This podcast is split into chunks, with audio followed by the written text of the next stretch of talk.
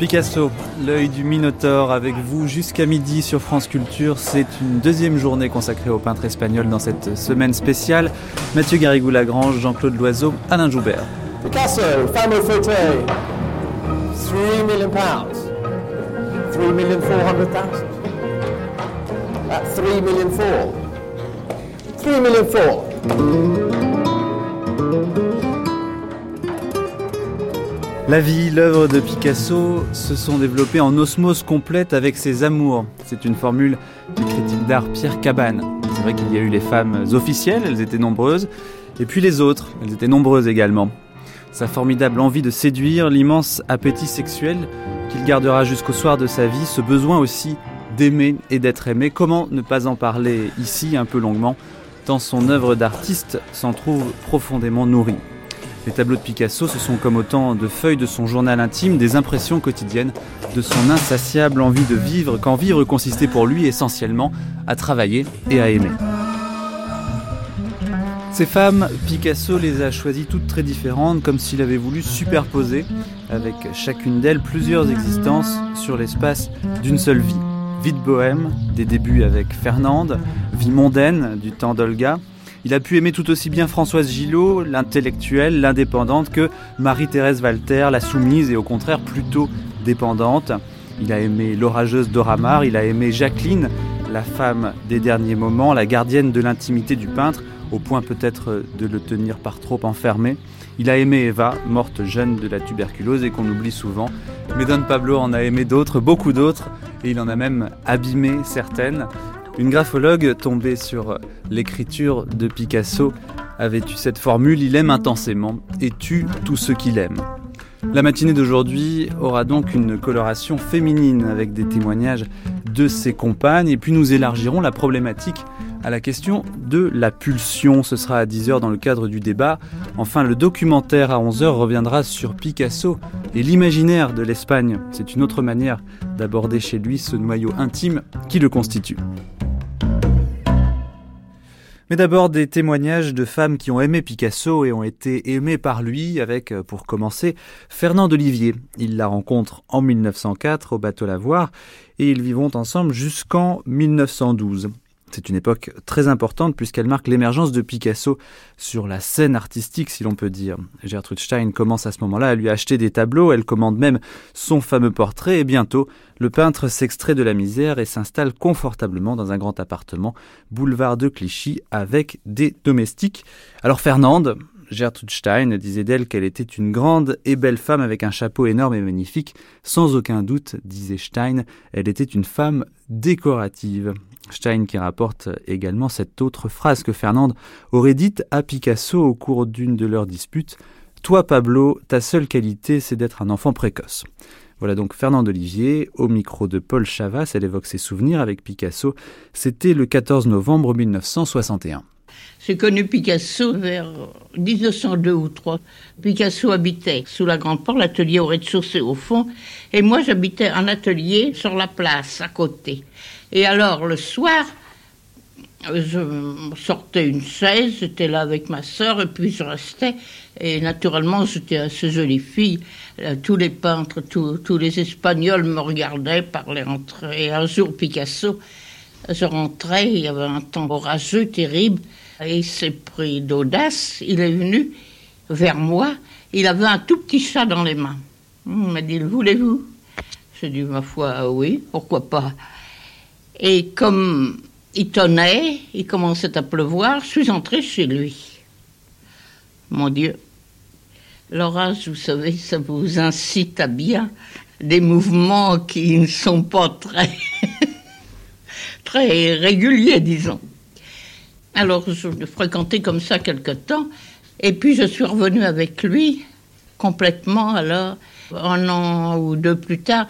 C'était le jour de l'inauguration de la statue du chevalier de la barre. Il faisait chaud, chaud.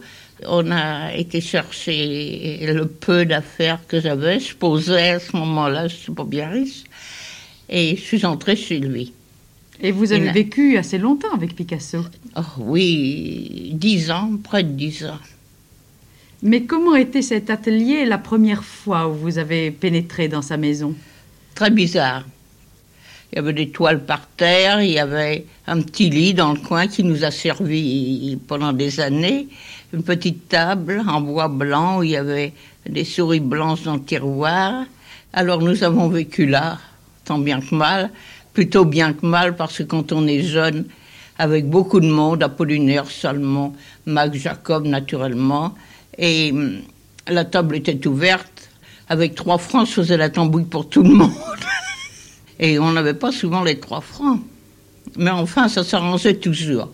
De temps en temps, il y avait Olivier Sincère, euh, conseiller d'État, qui doit être mort maintenant sûrement, qui venait frapper le matin. Alors Picasso travaillait la nuit. Et naturellement, nous le vions tard. Et Olivier Sincère arrivait toujours vers les 10 heures. Alors notre brave concierge, qui aimait beaucoup ces artistes, venait frapper à la porte pour qu'on se ouvrez, ouvrez, monsieur Picasso, c'est sérieux, c'est sérieux.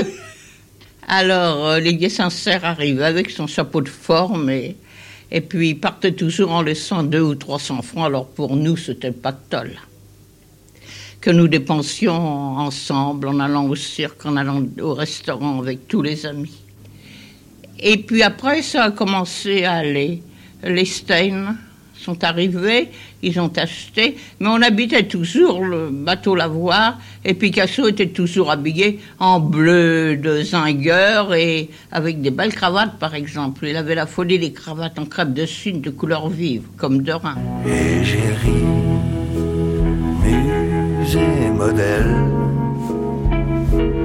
m'en font voir de toutes les couleurs de la nuit noire à l'aube blême sur tous les tons de l'arc-en-ciel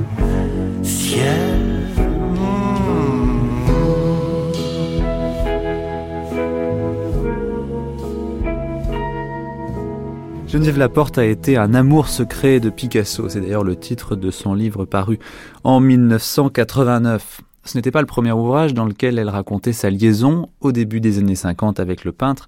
En 1973 déjà, elle faisait paraître un livre de souvenirs sur lui intitulé Si tard le soir, le soleil brille. Et c'était pour en parler que Pierre Lost l'avait invité cette année-là. Je dois vous dire que je n'avais jamais entendu parler de Picasso avant octobre 44. Avant la guerre, j'étais trop petite. Pendant la guerre, comme vous le savez, les Allemands ne présentaient pas spécialement le nom de Picasso comme quelqu'un dont on devait regarder la peinture, bien au contraire. Et arrive le premier salon d'après-guerre où sont exposées des œuvres de Picasso. Moi, j'étais à ce moment-là au lycée Fénelon. Je n'étais pas allée au salon de mai, mais j'apprends que des jeunes gens qui n'étaient pas d'accord avec l'expression plastique de Picasso étaient allés au salon d'automne et avaient jeté par la fenêtre l'étoile de Picasso. Je sortais de la résistance puisque j'étais au Front National étudiant. Donc, première réaction, scandalisée. Deuxième réaction, il faut faire quelque chose. Évidemment, la seule chose dont nous nous disposions, c'était le journal du lycée. Troisième réaction, il faut aller interviewer Picasso. Or, Picasso avait à l'époque la réputation de ne pas être très accueillant avec les, les journalistes en général. Alors, il a fallu désigner quelqu'un qui se dévoue parce que c'était vraiment ça.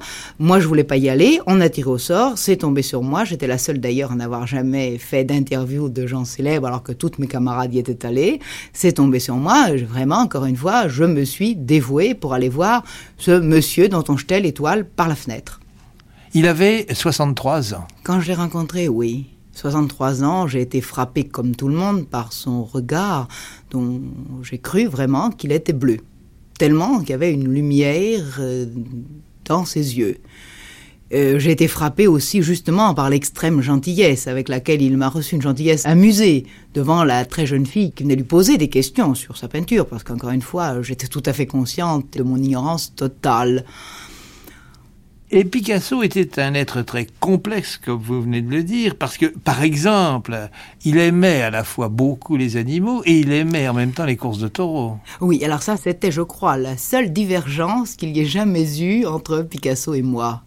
Et moi, je ne comprenais pas parce que, euh, encore une fois, au bateau Lavoir, quand il avait, qu'il était très pauvre et qu'il avait récupéré cette petite chatte et qu'aucun bistrot de Montmartre ne voulant plus lui faire de crédit, il allait à Montparnasse, à pied, avenue du Maine, où il avait un repas pour 1 franc 25, à crédit toujours, et il n'avait pas les trois sous, me disait-il, pour payer le, le tramway. Alors, il y allait quatre fois par jour de Montmartre à Montparnasse. Et en rentrant, la nuit, dans les poubelles, il fouillait pour voir s'il trouvait des restes de nourriture pour apporter à son petit chat. Moi, je l'ai toujours connu des chiens, des pigeons. Enfin, il a fait des portraits de mon chien, dont un est dédicacé à, à Midjik, son ami Picasso. Autre contraste chez Picasso, vous avez parlé tout à l'heure de euh, son extrême pauvreté à ses débuts, mais lorsqu'il a été riche, il ne portait jamais de portefeuille. Oui. Oui, moi je l'ai toujours connu, enfin encore une fois, moi je l'ai vu pour la dernière fois en 1961, donc tout ce que je dis se rapporte à cette période-là. Je ne lui ai jamais connu de portefeuille, il enfouissait dans sa poche euh, une liasse de billets, et puis la poche était attachée avec une grosse épingle nourrice, et il faut reconnaître que c'est assez pratique, et que moi aussi après je trouvais que c'était beaucoup mieux d'avoir des choses, de l'argent dans sa poche avec une épingle nourrice. Et il attachait ses clés aussi comme ça. Est-ce que vous voulez nous dire un mot maintenant des signatures de Picasso? Eh bien, Picasso me disait que, euh, par exemple, lorsqu'il acceptait de signer pour Canveller toute une série de dessins, ce qui me semble à moi très fastidieux, 100 ou 150 ou 200 signatures, il me disait non, non, ma signature c'est un dessin. Alors je ne signe jamais deux fois de la même manière, par conséquent, c'est pas ennuyeux du tout. Et quel était son critère pour acheter des toiles, puisqu'il a légué, après sa mort, des toiles admirables à l'État? Euh, Comment les achetait-il, ces toiles? Et ça, il ne me l'a jamais dit. J'ai simplement vu chez lui, moi, un petit Corot, un Denis Rousseau et une chose que j'ai oubliée, qui m'a vu ensuite un Matisse. Alors j'ai l'impression que c'était son amitié, peut-être, une espèce de flair, peut-être aussi un côté, enfin, pardon de cette formule pour Picasso, chineur. Peut-être une espèce de, de plaisir euh, à découvrir quelque chose, peut-être. Enfin là, je suis vraiment en pure hypothèse parce qu'il ne m'en a pas parlé. Mais je sais que quand il avait acheté, il voulait plus vendre. Il détestait vendre. Et pourtant, en même temps, il me disait qu'il fallait vendre les toiles qu'on aimait le mieux parce que c'était celles qui vous faisaient connaître. Et il ne me passait du tout. Il y a quelques instants, vous avez évoqué son amour des animaux. Et quelle était sa position devant la nature? C'était assez curieux. Il me disait d'une part qu'il avait, lui, de tels paysages intérieurs que jamais la nature ne pourrait lui en offrir d'aussi beaux. Puis toujours en continuant en boutade, une fois on m'a emmené à la campagne et une fois arrivé là, j'ai peint une maison. D'un autre côté, nous sommes allés ensemble à différentes reprises, enfin à Barbizon. Et je me souviens d'un jour, c'était en mai ou juin, enfin c'était en été, et les, les, moissons étaient encore vertes et il y avait beaucoup de fleurs. Et à partir de là, il m'a expliqué le processus impressionniste en disant, ben, tu vois, regarde comment on peut faire, euh, ben, c'est comme avec la peinture, la peinture ça bouge, et partant de là, en disant, ben, on peut mettre telle couleur ou telle autre, on a des choses très différentes. J'ai l'impression que ça n'avait pas tellement d'importance et qu'effectivement il portait tout avec lui, enfin à la fois peut-être des choses très heureuses et très joyeuses et Guernica et on retombe sur la complexité du personnage et ses contradictions apparentes mais seulement apparentes parce qu'au fond il y avait l'unité qui était sa propre vie et sa propre création.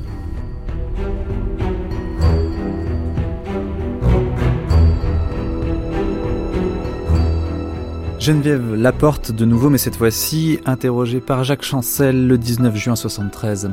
Ah, Geneviève Laporte, vous l'avez vue une fois, deux fois, trois fois, puis très très souvent, et vous étiez un peu naïve. oui, j'étais très naïve. J'étais très naïve. Euh... Dans quel sens vous me demandez ça, au fait? Peut-être lui pensait-il à vous d'une manière tout à fait différente. C'est ce qu'il m'a dit plus tard, et il m'a euh, dit que je l'impressionnais. Et il m'a dit qu'il n'avait jamais osé à ce moment-là même passer sa main dans mes cheveux. Et il m'a dit Tu ne peux pas savoir à quel point je pouvais en avoir envie. Et il m'a dit Je ne savais pas ce que tu aurais fait. Peut-être que tu serais parti. Et oui, peut-être que je serais parti. Je ne sais pas. Tout à l'heure, vous rappelez, vous aviez 18 ans, il en ah avait 63. C'était l'éblouissement Picasso. C'était l'éblouissement. Enfin, quand je pense que chaque semaine, quand j'arrivais, il, me mettait par terre parce que tout se passait par terre. Tout ce qu'il avait, enfin, tout ce qu'il avait fait, beaucoup de, de dessins, de la vie, de choses qu'il avait fait, il les mettait par terre, et puis il me demandait mon avis. Alors, mon avis, moi qui n'avais jamais vu, encore une fois, sauf là, brusquement, je, passais, mettons, de, oh, mettons de Renoir. Et encore, Renoir, j'avais pas vu beaucoup de reproductions, mais enfin, mettons de Renoir à, Picasso, le Picasso de 1944, c'est un, choc. Et puis, je, ne connaissais vraiment rien, donc je ne pouvais dire que deux choses, j'aime ou j'aime pas.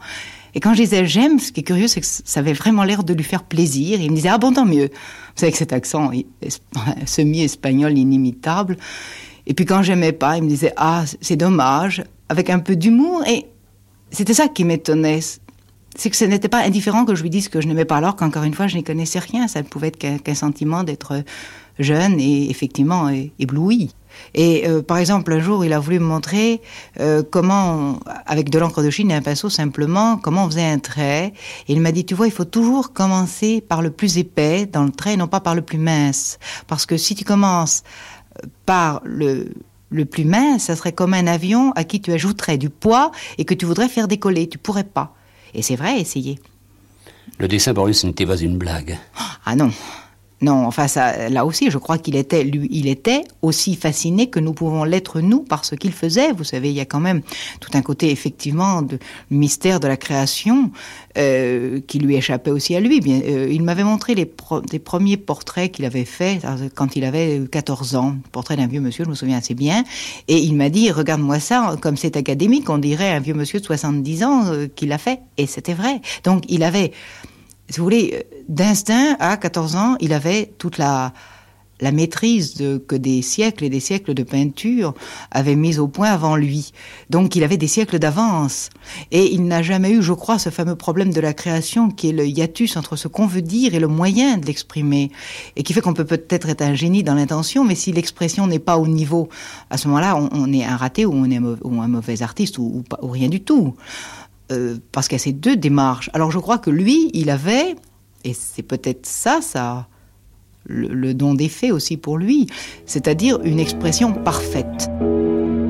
Bleu sombre la mer et le ciel bleu clair, bleu turquoise l'iris et la pépille noire, rouge la zébrure pourpre la lanière, sanguine la cicatrice et bleu pastel. Les veines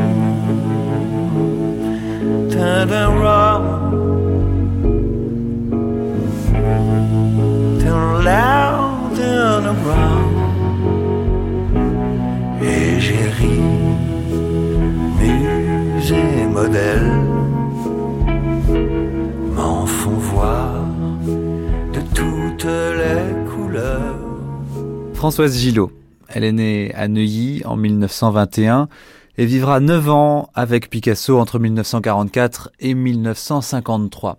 Peintre, elle aussi, elle entend se placer sur un pied d'égalité avec lui. D'ailleurs, dans leur vie personnelle, c'est la même chose, elle refuse de se laisser dominer. C'est la seule femme qui quittera Picasso, toutes les autres ayant été abandonnées par lui, si l'on fait exception de Jacqueline, qui était sa femme au moment de sa mort. Françoise Gillot a quitté la France pour les États-Unis après sa rupture avec le peintre. Elle y a élevé ses deux enfants, Claude et Paloma Picasso. Et puis elle a aussi rédigé plusieurs ouvrages, dont le fameux Vivre avec Picasso, que le peintre lui a beaucoup reproché et qui a été la cause de sa rupture avec ses enfants, Claude et Paloma. Nous l'écoutons dans la boîte de Pandore, c'était le 16 juin 1970. Les critiques d'art qui vous aiment bien et qui ont cherché l'analyse de votre talent euh, prétendent que vous êtes crétoise. Mais le fait que vous ayez ce profil grec, est-ce que ça a joué un grand rôle dans votre vie? Peut-être, parce que lorsque j'ai rencontré Pablo Picasso, euh, justement, il a été, en somme, assez étonné en disant qu'il avait, il y avait déjà 20 ans qu'il faisait mon portrait et que donc j'appartenais à sa peinture. Et si vous voyez par exemple la série Volard qui est en ce moment exposée chez Neudler, il y a, je crois, 100 gravures qui ont été toutes euh, faites en 1933, époque à laquelle j'avais une dizaine d'années et je ne connaissais naturellement pas Picasso. Eh bien, dans ces gravures, il y a une certaine série de, des visages féminins et même de corps qui se trouvent associés à ces visages, qui est tout à fait moi. Et il n'a même jamais fait, depuis qu'il me connaît, des portraits aussi ressemblants. Je voudrais, François Gillot, que nous revenions à la jeune fille que vous étiez, euh, c'était, je crois, tout à fait à la fin de l'occupation, où naturellement vous suiviez passionnément euh, tout ce qui se passait au Louvre, vous fréquentiez le Louvre, et les milieux de théâtre et les milieux qui allaient éclater sous le nom de Germano Pratin. Et euh, je crois que c'est à cette époque où, dînant un jour avec Alain Cuny, vous avez rencontré, alors non pas les dieux de l'Antiquité, mais l'un des dieux vivants de la peinture du XXe siècle Eh bien, euh, je crois que les dieux de toutes les époques aiment à rencontrer les mortels car ils s'ennuient fort dans l'Olympe. C'est bien connu. Et en somme, ma stupéfaction n'a pas été moindre, puisque en voyant Picasso pour la première fois, j'ai cru reconnaître le scribe accroupi du Louvre, car vraiment, euh, la ressemblance était étonnante. Vous restiez dans la mythologie. D'une certaine manière. Et alors, vous avez non seulement rencontré un très grand dieu qui ressemblait au scribe accroupi, mais il se trouve que à travers Picasso, ou par-delà Picasso, ou avant ou après Picasso, vous avez connu d'autres dieux qui s'appellent Matisse, Braque, Giacometti. En effet, j'ai, par exemple, j'ai fort bien connu Matisse, qui est peut-être celui dont je me suis senti réellement le plus proche, étant donné que je suis en somme euh, de tradition française, si vous voulez, sur le plan de l'art, et que je cherche peut-être plutôt une certaine notion d'équilibre et de sérénité que, qu'un expressionnisme. Et Braque, alors, comment l'avez-vous rencontré? Eh bien, euh, j'ai rencontré... Par Picasso, beaucoup. Oui, c'est cela. Je crois qu'il était très lié avec Picasso. Euh, oui, euh, c'était une de ces amitiés traversées de quelques orages et de non, non exemptes d'une certaine rivalité affectueuse d'ailleurs. Pablo voulait toujours, n'est-ce pas, que Braque, qui était beaucoup plus froid, arrive à lui donner des marques de, de non seulement d'affection sur le plan, disons, intellectuel, qui était normal, mais également sur le plan euh, vraiment affectif. Et l'un comme l'autre aussi avait euh, sa cour d'admirateurs et chacun recevait, disons, en fin de matinée.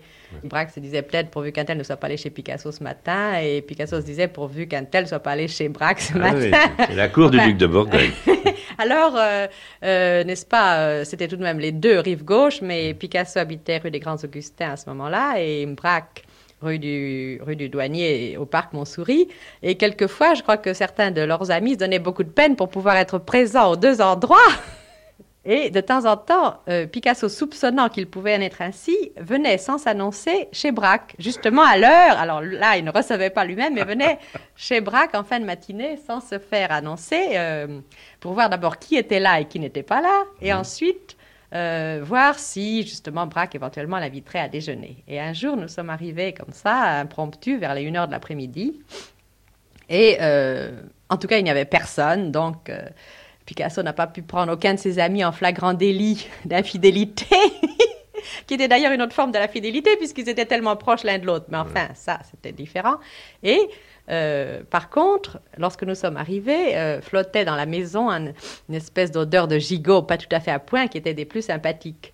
Alors Picasso a dit Est-ce que tu ne veux pas me montrer tes, toiles récentes, etc. Et euh, il y avait juste Braque, sa femme et, leur neveu. Et Braque n'avait pas l'air tellement enthousiasmé, n'avait pas l'air d'avoir tellement envie de montrer ses toiles juste ce jour-là, ni à cette heure-là, puisque en fait, il se préparait sans doute à déjeuner. Et par ailleurs, Braque connaissant, n'est-ce pas, euh, l'esprit de Picasso, euh, savait très bien que si il invitait Picasso à la dernière minute sans avoir donné cette invitation avant, Picasso dirait ensuite, voyez, je n'ai qu'à apparaître et Braque m'invite, etc., même à la dernière minute. Alors, euh, Braque, stoïque, n'a rien dit, a commencé à montrer des toiles, et puis quand il a fini de montrer des toiles, et Picasso disait de temps en temps, hum, ça sent bon, j'ai l'impression que le gigot est à point. Et Braque, imperturbable, disait Si tu ne voudrais pas voir des lithographies maintenant, justement, j'ai fait des lithographies. Et puis, petit à petit, l'odeur de gigot devenait nettement moins bien, ça sentait un peu le brûlé. Et puis, euh, on voyait apparaître la cuisinière qui faisait des petits signes à Madame Braque, mais tout le monde était imperturbable. Et Braque disait Voudrais-tu voir maintenant euh, des reliefs et quelques sculptures que j'ai faites? Et Picasso commençait à trouver que c'était bien long. Mais personne n'invitait personne. Et finalement, euh, chacun s'est pris au jeu, n'est-ce pas? Et nous sommes restés là jusqu'à 4h30. Et personne n'a mangé, personne n'a dit un mot au sujet du, du repas qui était fichu. Donc chacun a eu le dernier mot à sa manière.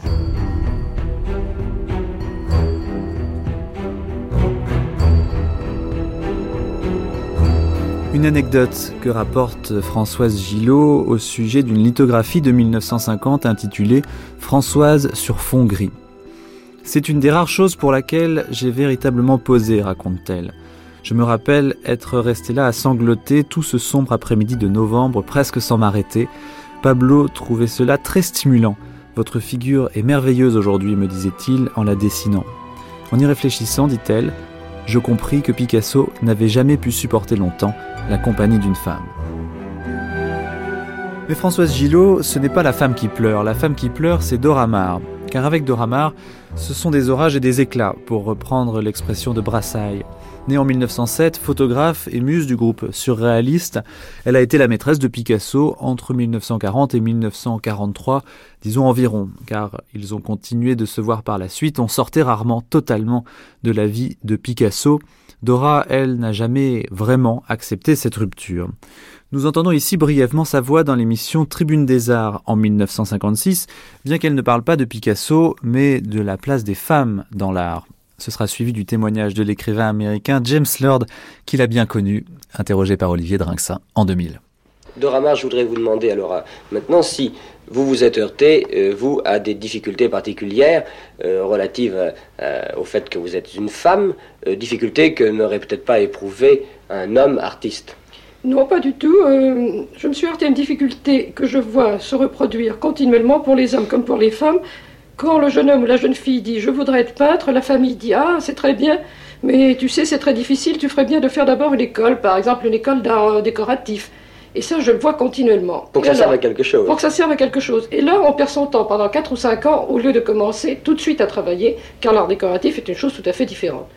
Autrement dit... L'art décoratif, à appliqué euh, je ne sais quoi de ce genre. Alors vous considérez... Et ça, je le vois tout, le temps. Et vous considérez-vous que vous avez perdu une partie de votre temps de, cette façon Une grande partie. Alors Dora Maar, euh, c'est la maîtresse de Picasso. Quand vous la rencontrez, euh, elle est en fin de carrière, c'est déjà le, chant du désamour? Ben, elle n'était pas en fin de carrière, elle était en fin d'histoire d'amour avec Picasso. Parce que Picasso était déjà euh, avec Françoise Gillot. Il avait toujours deux fers au feu, minimum. Oh, plusieurs, parce qu'il n'a jamais rompu, par exemple, avec Marie-Thérèse Walter, il la voyait toujours parce qu'elle était la mère de sa fille qu'il aimait beaucoup. Et puis il voyait de temps en temps même Olga, euh, quoique ça ne lui plaisait pas beaucoup parce qu'elle faisait des scènes. Horrible, oui, elle était d'une jalousie. Euh. Euh, Dora a dit une fois que Olga avait autant de génie pour faire les scènes que Picasso pour faire la peinture. Qu'est-ce qui se passe d'ailleurs dans la famille Picasso, si je puis dire, dans l'entourage de Picasso? Ce petit monde arrive à fricoter euh, en bonne harmonie? Non, pas vraiment. Ben, je n'en sais rien, mais je crois qu'il y a certains, il y a certains membres de la famille qui s'entendent mieux avec. Moi, je ne les vois pas, je ne vois plus très souvent. Hein. Quelle était la nature exacte de la relation entre Dora et Picasso, en dehors du fait qu'elle a été sa maîtresse attitrée? Qu'est-ce qui l'attirait euh, ben, Elle était très. Premièrement, elle parlait espagnol. Elle avait un passé espagnol, elle a, elle a, grandi à Buenos Aires. Oui, elle a des origines en fait compliquées, elle est un peu française, un peu serbo-croate, yougoslave. Oui, c'est ça.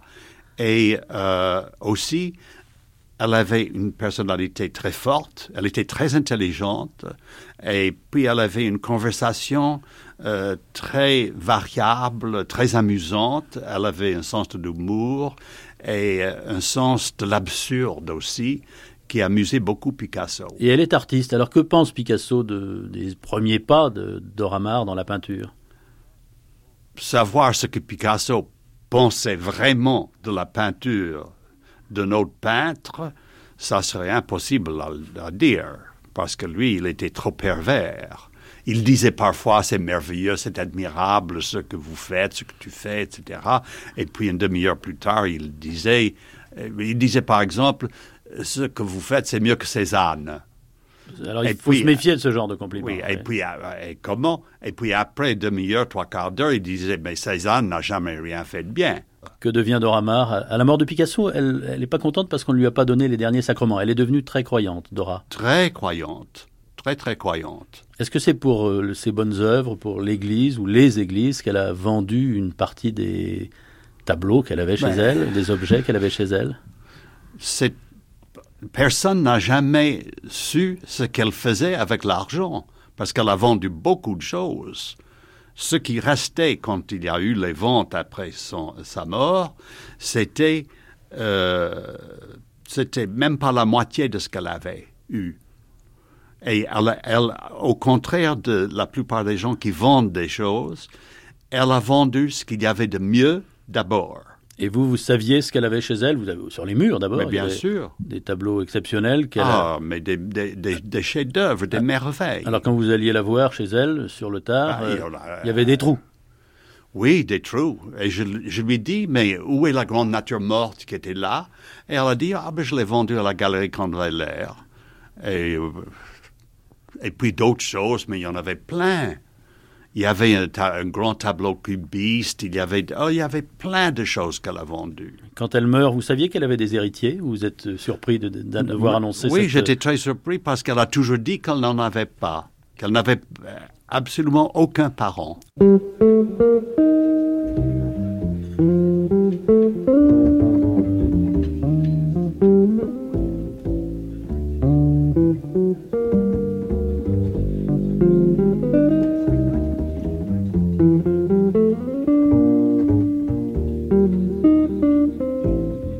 Marie-Thérèse Walter, Picasso la rencontre alors qu'elle a 17 ans et il la représentera dans de nombreux tableaux et sculptures en général sur un mode apaisé. Elle est la femme enfant, la femme qui le rassure et qui s'occupe de lui durant les longues années que dureront leur liaison. Marie-Thérèse Walter donnera au peintre son deuxième enfant, Maya.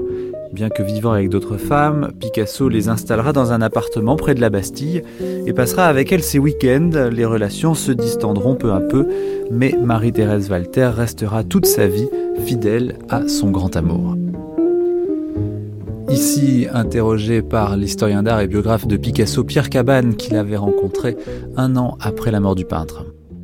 Marie-Thérèse Walter, votre visage, votre corps, vous le savez, sont dans les plus grands musées et dans les plus importantes collections du monde. Alors comment avez-vous rencontré Picasso? Vous étiez très jeune, je crois. Eh bien, j'avais 17 ans, j'avais 17 ans passés. Et puis, j'étais une petite fille euh, d'un ménage. Mon père et ma mère ne faisaient pas un ménage merveilleux. Alors, de rencontrer Picasso était un très grand bonheur pour moi. Parce qu'il était tout pour moi, vous comprenez.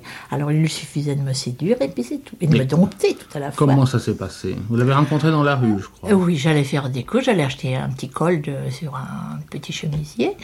Et puis, il m'a regardé. à Paris. Il avait une superbe chemise, non pas la chemise, la cravate euh, rouge et noire, que j'ai encore d'ailleurs. Et puis, je la trouvais très belle, et puis il m'a fait un beau sourire, il m'a m'a regardé, puis il m'a abordé, puis il m'a dit euh, Euh, Mademoiselle, euh, vous avez un visage intéressant, je voudrais faire votre portrait, et puis je sens que nous ferons de grandes choses ensemble. Il était 6 heures du soir.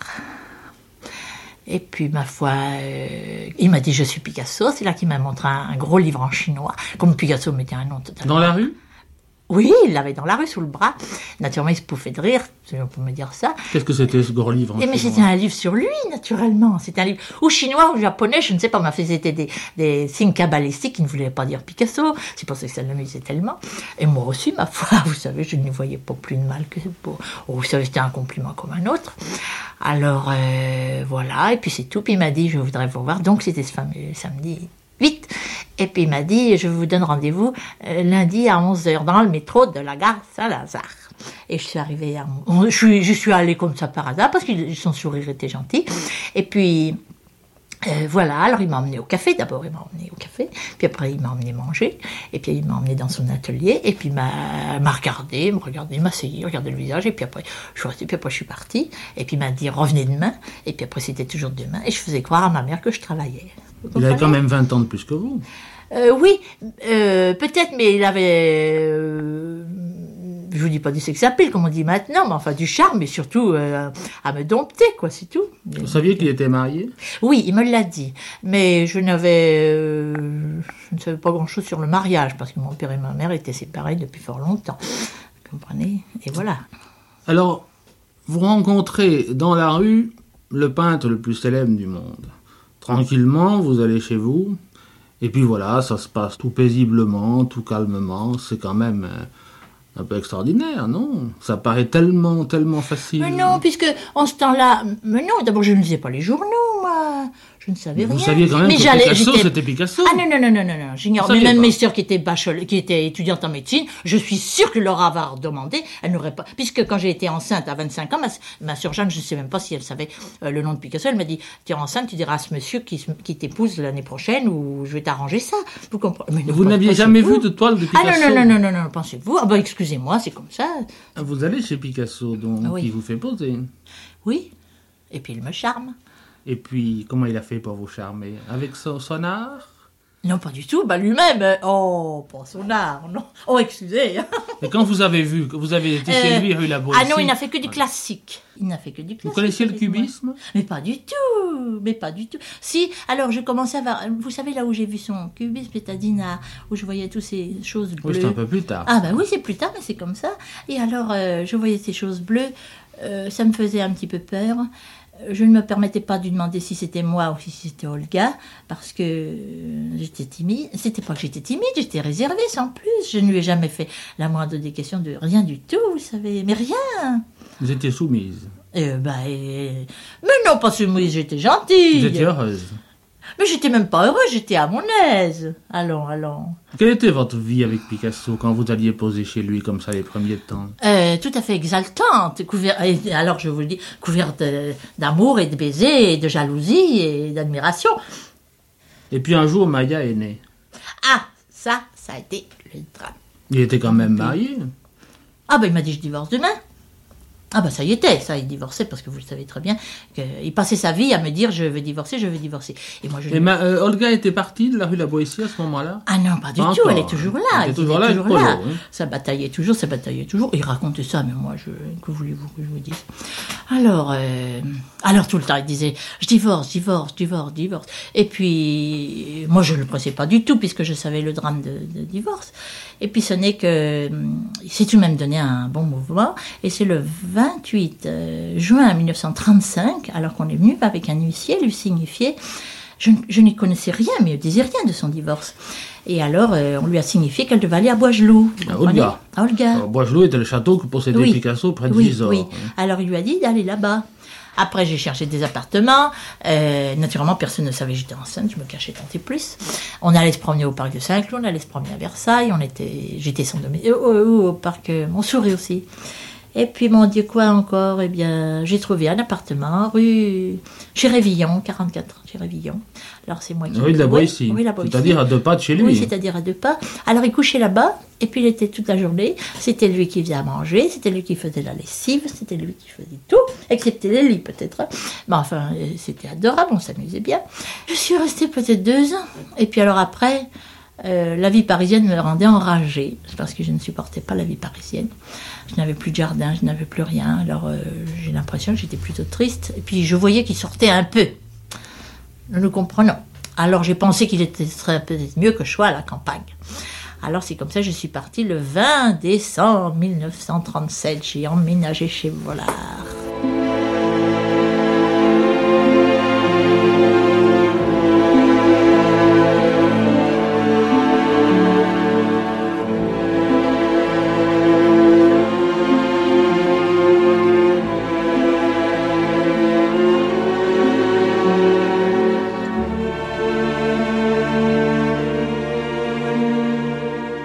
Il allait chez vous souvent, boulevard Henri IV Oui. Ah bah, il allait voir toujours, bah, crois. il arrivait toujours son vendredi au lundi, au dimanche soir, c'est comme ça qu'il venait. Et... Il allait passer le week-end chez vous. Oui, et puis toujours le travail, toujours. Mais non, vous comprenez quand je vous parle de travail, c'est parce qu'on sentait son âme était claire, heureuse. Vous comprenez? Sauf que je voyais des bobines qui n'étaient plus la même que moi. Alors je disais, il me l'avait dit, il m'avait dit, tu sais, je ne dessine que ce que j'aime. Alors quand je me voyais plus, j'ai dit, oh, ça va mal, ça va mal. Il a quand même acheté la même robe à Doramar et à vous. nous, nous- il, Il nous a a, fait le envoyé, portrait le monstre nous envoyait, sans nous le dire naturellement. Coquino, c'est va- oh, quel, quel apache quand même, quand j'y pense. Il nous a porté les mêmes robes, c'est elle qui me l'a dit, elle m'a dit j'ai la même robe que vous. Et pourtant on ne se ressemblait pas, hein, la sorcière comme on l'appelait. Alors, euh, donc, euh, elle avait la même robe. Chez M, nous allions chez M. Et puis un jour je vais à une collection chez M, je la vois. Oh, je dis mon Dieu. Alors là c'était découvert puisque je vous dis... euh, J'étais allée la voir chez elle où j'avais été le chercher, quoi, ça, en plus. Bon, c'est tout. Mais alors, un jour, il y a eu quand même un drame avec Dora Maar. Euh, Oui. les grands Augustins. Alors le, le drame, oh, ce drame. Alors le, je, savais, je me doutais bien qu'il y avait du louche. Alors un beau jour, je téléphone à Inès, je lui dis Monsieur est là, elle me dit non. Alors je m'amène au bout de cinq minutes, et puis je lui dis il n'est pas là. Bon, alors comme j'avais vu son adresse, oui, on avait fait une erreur de livraison de robe. Il avait dû organiser ça sûrement lui. Et alors je m'en vais 6 rue de Savoie, puis je sonne, et puis je mets mon pied dans la porte. hein.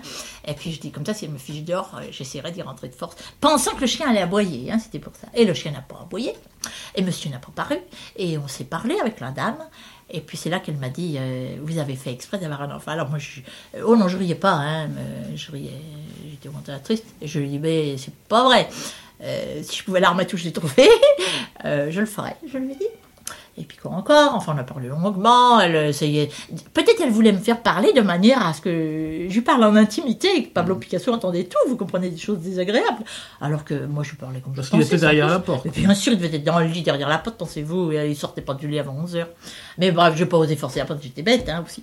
Enfin, ça n'a aucune importance. Il aimait un peu le drame, non? Un jour, vous êtes disputés. Oui, alors, je, je quitte Madame Dormar chez elle, 6 rue de Savoie. Et puis l'après-midi, je vais voir Pablo Picasso, et puis je me dis oh, tout de même, euh, toute sa vie, il m'a dit quand est-ce qu'on se marie, quand est-ce qu'on se marie, il faudrait tout de même bien qu'on y pense. Alors je vais le voir, et puis je lui dis, dis donc, c'est pas tout ça, il faudrait que tu penses à, à ton divorce, et puis qu'on se marie. Alors il me dit, oh, tu sais bien mon ange, que c'est pas possible en ce moment, euh, avec le- il y avait la guerre en ce moment-là, hein, avec la guerre et avec Hitler, enfin, c'était pas commode. Alors on parlait, on devisait gentiment, au même instant on sonne. Et comme je lui avais sauvé la vie, puisqu'il m'avait dit que je l'avais sorti des mains, des griffes de cette dame Doramar, on sonne. Qui arrive là? Doramar. Il a fait rentrer. Je dis, ah, ben il aurait pu la laisser dehors, mais enfin, ça ne fait rien en question le coup. Alors elle commence à parler, puis elle lui dit, euh, Pablo Picasso, vous m'aimez, vous m'aimez. Alors euh, lui, lui, je vous dis pas qu'il fait ça Sarah Bernard, non, j'en sais rien. Alors il me prend par le cou, il me prend par la main, il parle tendrement, puis il lui dit, Dorama, vous savez parfaitement, la seule que j'aime, c'est Marie-Thérèse Walter, et la voilà, c'est celle-ci. Nous nous comprenons. Et alors, euh, moi j'étais attendrie, contente, et puis fière tout à la fois, hein, je disais, c'est moi, c'est moi. Et puis, et puis c'est tout, ça ne va pas plus loin. Et puis ça continue la conversation stupide et oiseuse. Et puis tout d'un coup, je lui dis, moi je me fais mon gangster, là j'arrive là, puis je lui dis, ah bah c'est pas tout ça, hein, maintenant il faudrait que vous partiez. Alors elle me dit, je suis chez moi ici. Je lui dis, mais je vous demande pas si vous êtes chez vous, je vous demande à, vous, à partir d'ici. Cette fois, la porte, elle était au bout de la maison, là. Alors, faudrait vous en aller. Et non, je resterai ici. Pablo Picasso ne bougeait pas, hein, lui. Ah, mais peut-être qu'il se disait, chouette, on va se marrer. Alors, euh, je lui dis, euh, eh bien, allez-vous-en. Non. Oh, puis, tu- vous savez, c'est un taureau, hein, cette fille-là. Si moi j'étais costaud, mais elle, c'était quelqu'un.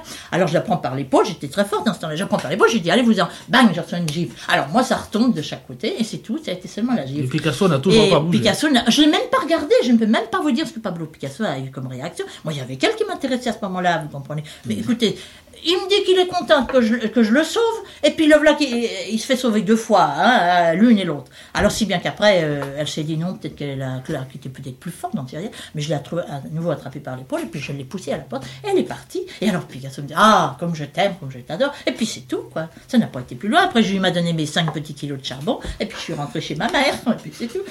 Et vous n'avez pas l'impression qu'il aurait aimé garder toutes ces femmes comme il a gardé tous ses enfants? Euh, oui, oui, ah, ça, oui, oui, oui. Ça, il aurait aimé avoir un grand château, chacune dans une pièce, tu sais, comme, comme chez les Arabes. Ça, oui, oui, oui. Même les enfants, naturellement. Et c'est Barbe Bleue, non? Oh, pourquoi pas?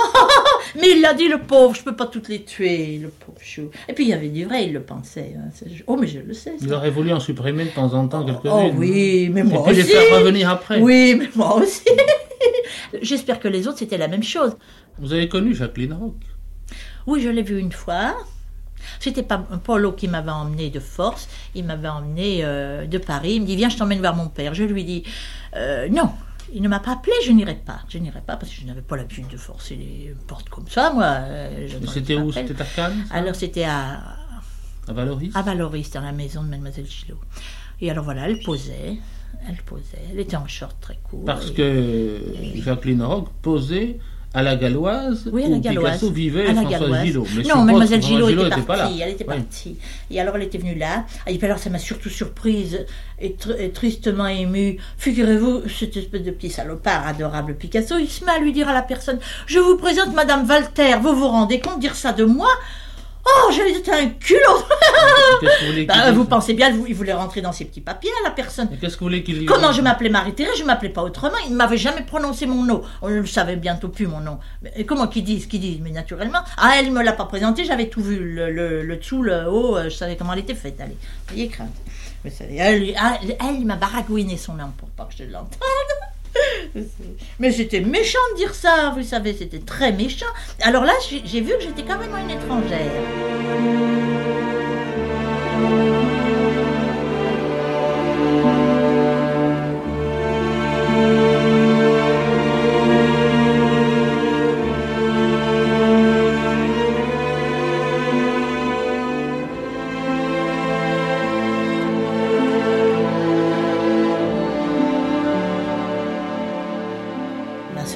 M'a téléphoné à Paris à midi, et puis elle m'a dit assieds-toi. Et puis elle m'a dit Oh, vous m'embêtez. Alors elle m'a dit euh, euh, Picasso, ben. Elle m'a dit Ben, la radio elle a dit qu'il était mort. Alors, alors j'ai téléphoné à ma fille. Alors, euh, alors ma fille, elle a téléphoné à Apollo, mais elle a trouvé seulement Christine, qui, lui a dit que Polo était à Boigelou. Alors dès que, dès que Polo, il a dû rentrer, quoi, c'est tout. Et puis comme Maya elle les a rappelés le soir. Et voilà, c'est tout. Alors, euh, alors je sais pas, quoi, j'ai attendu. J'ai commencé par écrire une lettre euh, adorable à Polo et puis à Monsieur Miguel. Et puis je leur ai dit, je peux pas venir parce que je peux pas, parce que je, ne fera pas rentrer. Alors vous serez gentil de l'embrasser de ma part. Et puis, et puis à Miguel, je l'ai remercié de travailler pour Picasso parce que c'était un type très bien de, ma, de mon temps. Et puis c'est tout. Et puis voilà, laissez-moi tranquille. Vous êtes allé à Fontenargue. Et puis alors, euh, je suis les journaux, la radio, quoi. Puis un beau jour, on a su à la radio. Oh, je sais pas comment, je me rappelle plus, quoi. Et alors, on a su qu'il était à Vauvenac. Alors, alors je suis arrivée à Vauvenac. Je sais plus à quelle heure à midi. Et puis, alors j'ai demandé à, aller voir.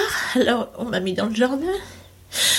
Et puis, il est venu un gendarme, je sais pas, avec le jardinier. Ils m'ont dit qu'ils avaient tant de peine qu'ils ne pouvaient pas me recevoir, mais qu'on m'écrirait.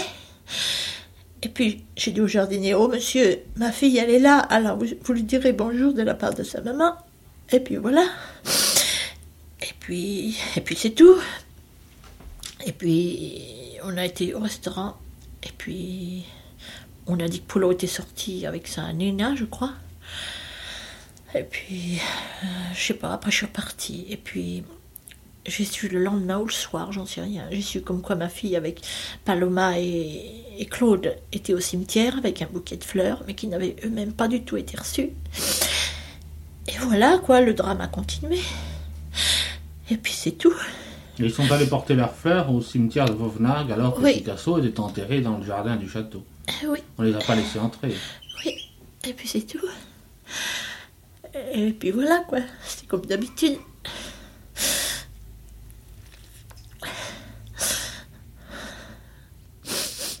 47 ans après votre première rencontre avec Picasso, quand vous regardez derrière vous, Marie-Thérèse Walter, avec vos souvenirs, avec votre fille, avec tout ce qui reste de Pablo Picasso chez vous, est-ce qu'il y a une chose, une seule chose que vous regrettez? Absolument rien. Absolument rien du tout. Il nous a très bien élevés. Euh, je ne connaissais rien de l'existence. Il avait bien raison d'être très prudent avec moi. Parce que, comme je vous ai dit hier, je n'avais même pas une bicyclette. Alors vous pensez que j'aurais possédé une Rolls comme lui? Je vous l'ai dit, puisque le château, j'en vous le refusais. Alors vous voyez bien que moi-même, je devenais très sage. J'aurais- Remarque, j'aurais jamais voulu château en premier jour. J'aurais dit, dis donc, on n'est pas la belle au bois dormant ici. Allez.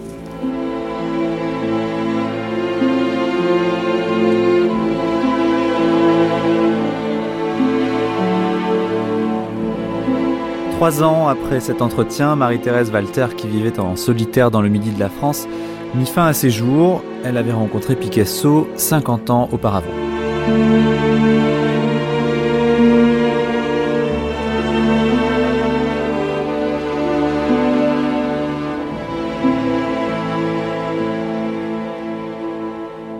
C'est la fin de cette séquence d'archives. Dans un instant, le regard d'un peintre espagnol sur un autre peintre espagnol.